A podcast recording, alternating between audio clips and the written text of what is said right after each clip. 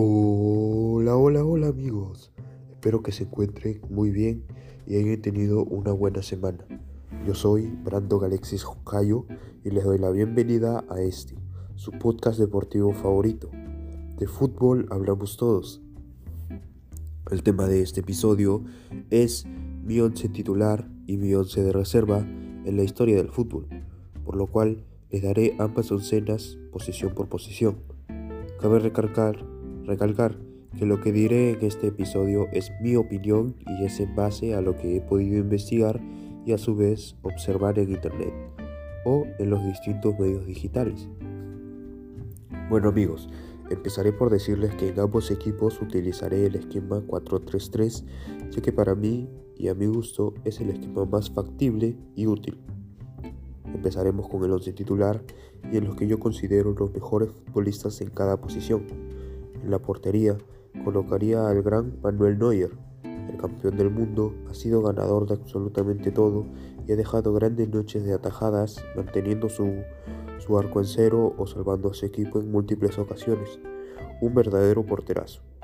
Mis defensores centrales serían el alemán Franz Beckenbauer y el italiano Paolo Maldini. Uf, ¿Qué decirles amigos?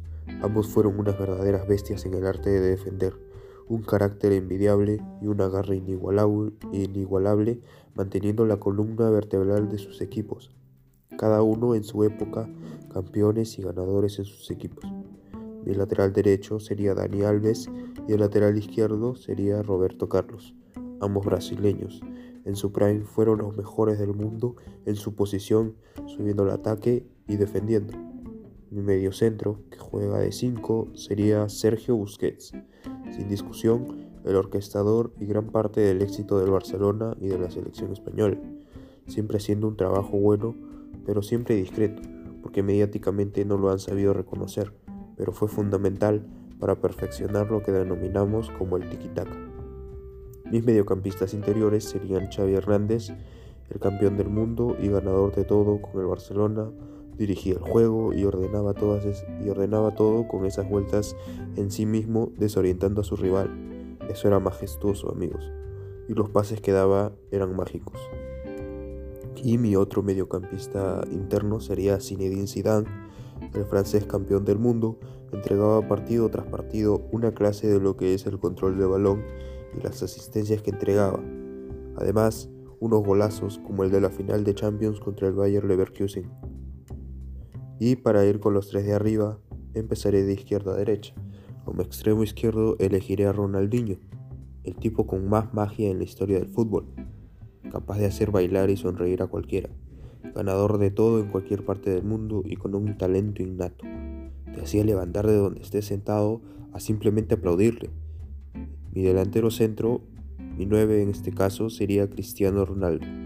El bicho o Mr. Champions como lo conocemos ha sido protagonista de la, de la, mejor competición de clubes, anotando una cantidad increíble de goles y se ha convertido recientemente en el futbolista con más goles oficiales en la historia y es un claro ejemplo de que con esfuerzo y sacrificio se puede llegar a la cima.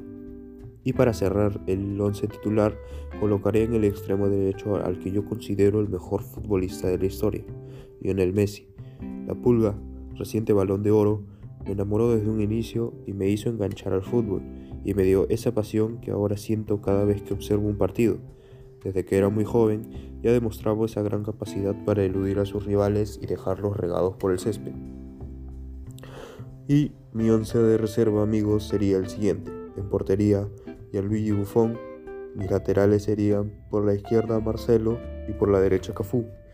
Mis centrales serían Carles Puyol y Daniel Pasarela.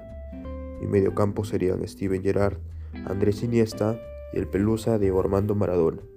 Los tres de arriba serían Johan Cruyff, el gran revolucionario del fútbol moderno, o Rey Pelé y el fenómeno Ronaldo Nazario de Lima.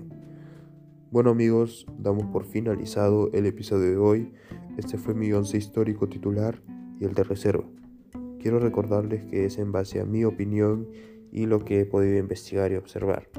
Ya saben que pueden seguirme en mis redes sociales como Brandon Alexis Honjayo. Y por esas mismas redes los invito a que me comenten cuáles son sus puntos de vista sobre este y otros temas tratados en el podcast. les deseo una muy buena semana llena de mucho fútbol y alegrías en la vida. Sin nada más que añadir, eh, me despido mis queridos oyentes, no sin antes dejarlos con esta pequeña canción. Chao, chao, chao.